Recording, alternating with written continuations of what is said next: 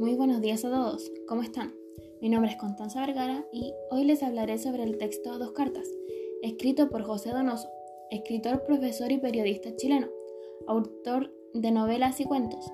Nació el 5 de octubre de 1924 y falleció el 7 de diciembre de 1996. Recibió el Premio Nacional de Literatura en 1990. Este texto se basa en la época del siglo XX. En esos tiempos no había discriminación, se veía solidaridad con el extranjero, lo cual hoy en día hay muchas personas que ofenden a estos mismos. Además, muestra los elementos equivalentes de Chile, las relaciones de los grupos sociales y las perspectivas que caracterizan la sociedad. El texto Dos cartas habla sobre dos amigos que no son amigos, jamás lo fueron y jamás lo serán. lo sé, es algo confuso y enredado. Sus nombres eran Jaime Martínez y John Dotfield. En la cena de fin de curso o estudios fue donde se acercaron más y decidieron intercambiarse las direcciones, o sea, sus ubicaciones. Pero, ¿quién eran estas personas? Jaime era chileno y estudió leyes. John, en cambio, era inglés, estuvo en el ejército, se mudó a Kenia, contrajo matrimonio y adquirió tierras. Pero esto no fue un problema para ellos, ya que a pesar de la distancia, estas personas se comunicaban por cartas, una o dos por año, durante 10 años. Pero un día la carta de Dotfield llegó a otra persona y se perdió el contacto.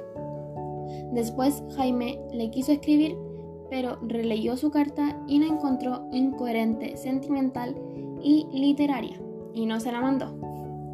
Y definitivamente se perdió el contacto o la comunicación durante muchos años, pero al fin y al cabo ya Dotfield y su familia habían muerto. Sus cartas tenían contenido humorístico de sus recuerdos del colegio, de los cambios y o novedades acerca de su vida y modificaciones del país. ¿Tenían una buena relación?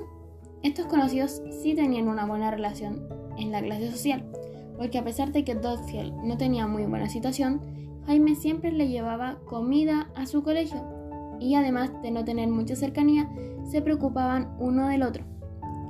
El tema que más se ve reflejado en este texto es la distancia, porque como dije anteriormente, Martínez vivía en Chile y John en Kenia.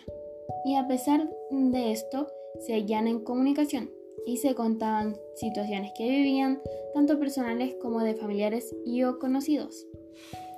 En mi opinión, dos cartas demuestra que no siempre la distancia es un impedimento para dejar de hablar con seres queridos. Ahora, en cambio, es más diferente, ya que antes solo se podían comunicar por cartas. En la actualidad es mucho más fácil, por smartphone o celulares. Y gracias a las redes sociales se puede sentir a un amigo, conocido o familiar mucho más cerca y a su lado. Espero que le haya gustado el tema de hoy. A mí sí me gustó. en algún momento que tengan disponible, lean este texto yo creo que si les puede gustar, se los recomiendo a todo público. Y adiós a todos.